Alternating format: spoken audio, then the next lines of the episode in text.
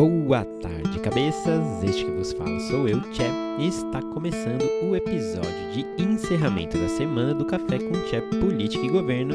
E hoje optei por falar sobre a reforma tributária, mas de maneira simples, sem tributareis ou juridiqueis, para você entender de fato de que se trata essa bagaça toda.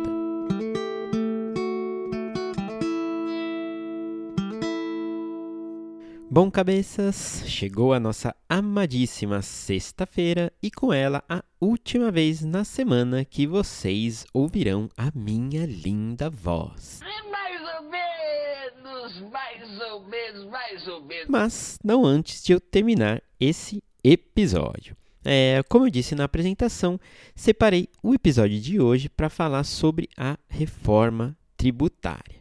Mas antes de vocês aí já achar, nossa, é um saco, e já ir mudando aí pro Greg News, pro Foro de Teresina, ou qualquer outro dos mil podcasts da Globo sobre política, me dá uma chance, por favor, me dá uma chance.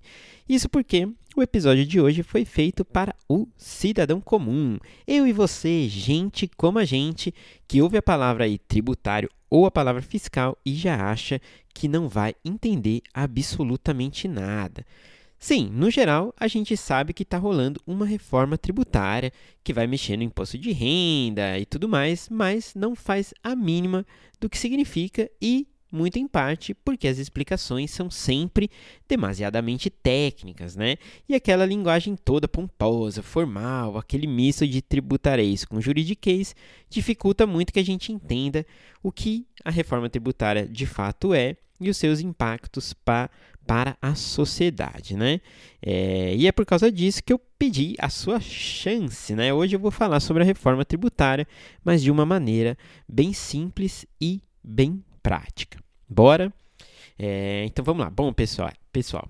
É, primeira coisa que a gente precisa saber então, quando a gente fala da reforma tributária, é que ela não é uma única coisa. Eu não entendi o que ele falou. Na verdade, a agenda, né, ou o tema inteiro né, da reforma tributária é o rearranjo, o reajuste, a atualização e a simplificação do nosso modelo de tributação, né, do modelo de tributação do Estado brasileiro. Em outras palavras, a reforma tributária nada mais é do que a revisão e a reformulação dos impostos no Brasil.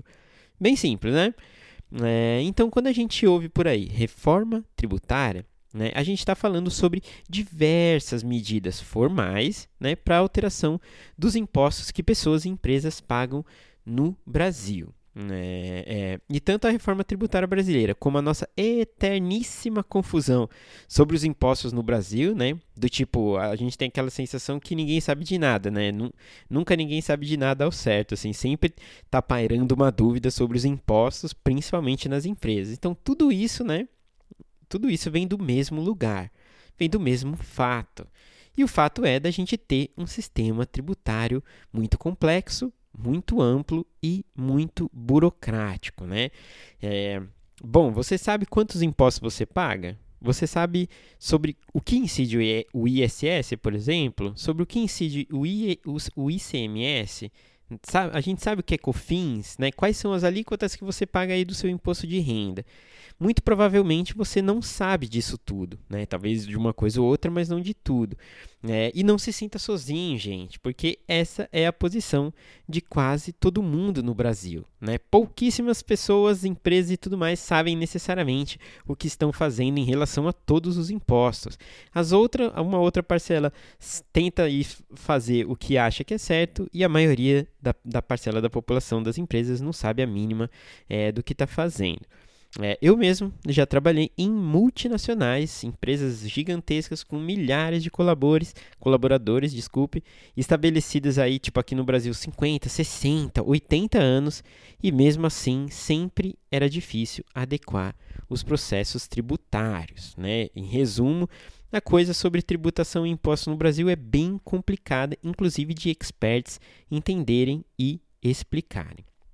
É, e todo esse problema né, das pessoas e das empresas é fruto desse nosso sistema tributário completamente fragmentado, inflado e bagunçado. Né? Para vocês terem ideia, hoje no Brasil, entre tributação de pessoas físicas e jurídicas, estão vigorando nada mais, nada menos do que 92 tributos diferentes.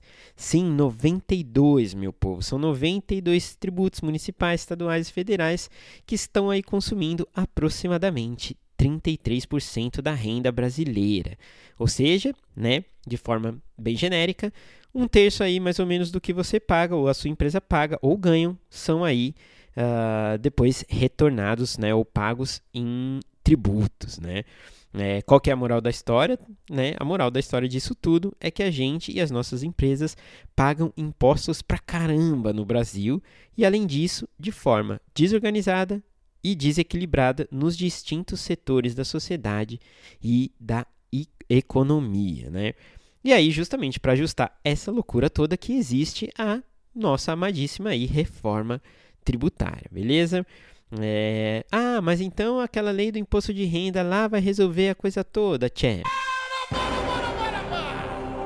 Para tudo aí! Bom, próxima coisa que a gente precisa entender né, é que a reforma tributária não é uma lei, né? Ou ela não é um projeto específico, mas, como eu disse inclusive aí no começo do episódio, é um conjunto de medidas, né? Mais especificamente de quatro medidas que estão tramitando no Congresso, né? É, são duas PECs e dois projetos de lei e é sobre eles que eu vou falar um pouquinho agora. É, de forma bem simples, como eu prometi para vocês, de forma direta, para que a gente entenda de fato o que é reforma tributária. Então, até aqui a gente sabe que o nosso sistema tributário é complexo, é fragmentado, é amplo e que a gente tem 92 é, tributos, certo? Além disso, a gente sabe que a reforma tributária é constituída de quatro medidas formais hoje em dia.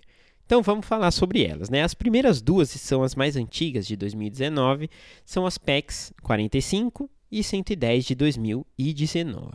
É, e assim, como eu disse para vocês, a ideia aqui é a gente fazer o episódio para ler. Então eu não vou firular Basicamente, o que essas duas proposições buscam é unificar vários impostos em um só, que seria, seria chamado aí né, de IBS, o Imposto sobre Bens e Serviços.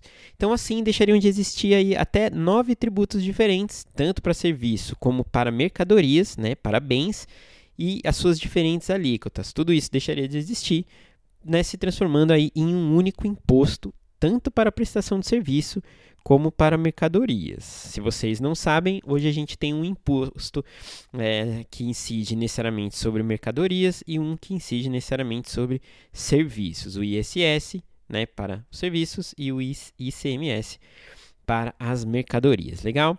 Então, lembrando que esses nove tributos, que eu não vou ficar é, é elencando, mas sim, IPI, PIS, COFINS e por aí vai, é, esses nove tributos a serem transformados no IBS, isso que eu acabei de falar, eles representam hoje mais de 60% de toda a arrecadação, né? Ou seja, só essa simplificação vai dinamizar e melhorar uma cobrança de aproximadamente 3 quintos de todo o imposto pago é, no país. Isso junto com a reforma é, do imposto de renda, beleza? É, essas duas proposições, né, por se tratarem tanto as duas do IBS, essas duas PECs, elas estão tramitando juntas e por terem muita coisa em comum, também estão sendo analisadas juntas por uma comissão especial mista no Congresso. Uma comissão especial mista é formada de senadores e de deputados federais, ou seja, de 25 senadores do Senado e de 25 deputados federais da Câmara. Beleza? A próxima medida que faz parte também da reforma tributária é o projeto de lei 3887 de 2020, né? E esse projeto propõe o fim do PIS/PASEP e do COFINS, né, que são aí, para quem não sabe, tributos pagos pelas empresas, né, por pessoas jurídicas para manutenção aí da seguridade social, né? E a unificação então, né, do PIS/PASEP e COFINS é, no que seria o CBS, que seria a contribuição sobre bens e serviços. Esse projeto é bem simples, seria então a unificação né, no CBS desses dois tributos que são pagos exclusivamente pelas empresas, beleza? E aí, por fim, a última medida né, dessas quatro que faz parte da reforma é o mais recente e é o projeto de lei 2337 de 2021, que eu já falei bastante aqui, que é o projeto de lei de reformulação aí do imposto de renda.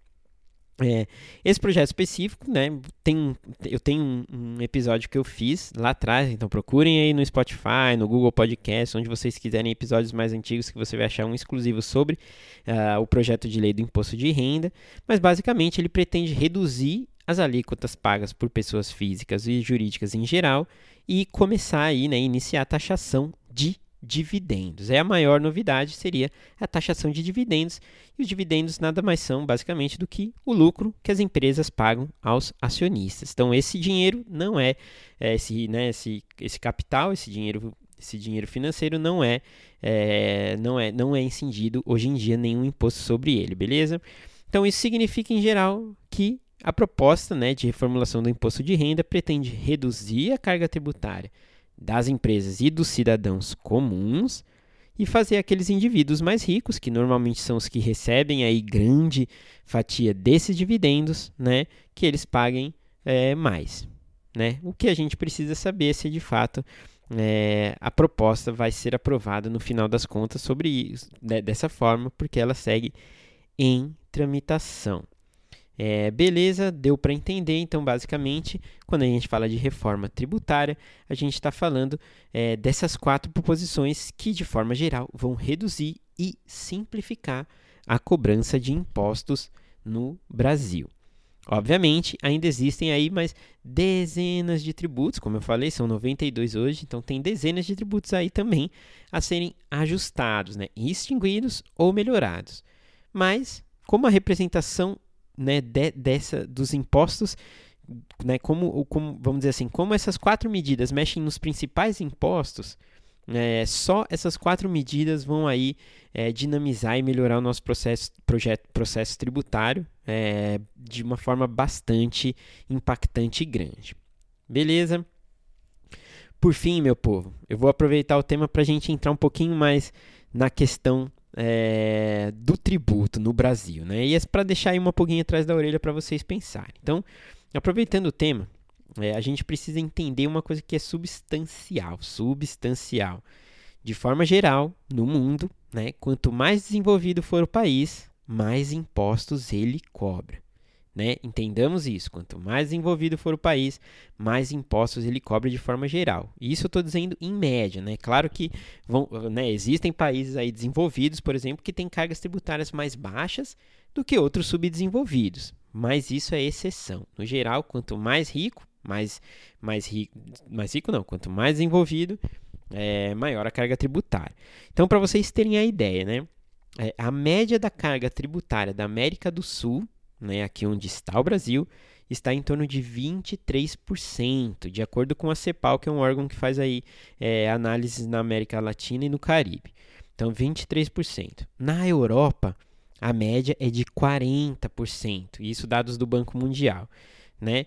E isso é relativamente óbvio, né? Vamos pensar, quando né, em países desenvolvidos, né? Então, se eles são desenvolvidos, é porque eles têm serviço e renda de alta qualidade, né? Ou seja, bastante renda e bastante qualidade no serviço.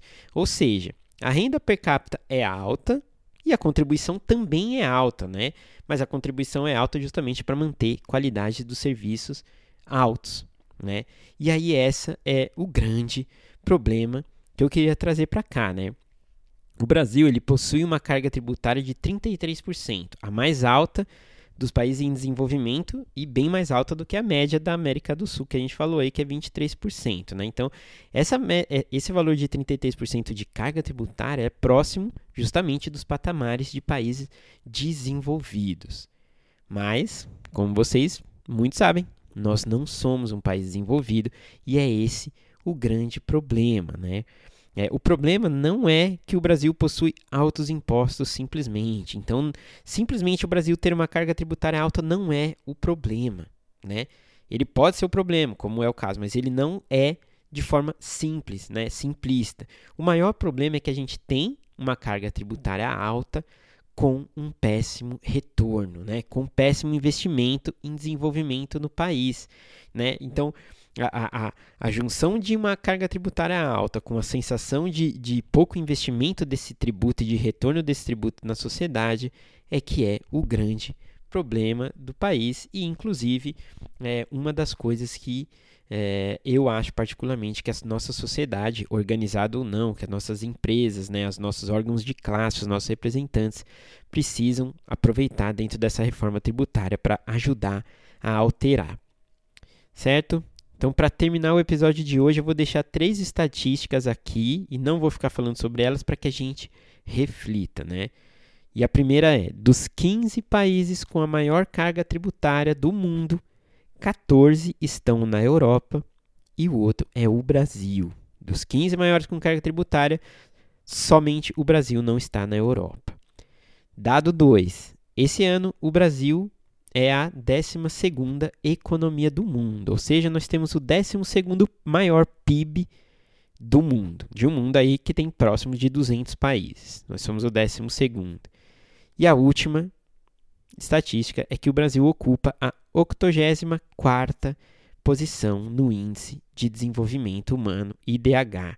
Ou seja, somos o 15º país com a maior carga tributária, a 12ª economia e, só o 84º país em desenvolvimento humano. Né? O problema, então, são os altos impostos, ou, ou o problema é o investimento e o retorno desses impostos para a nossa sociedade.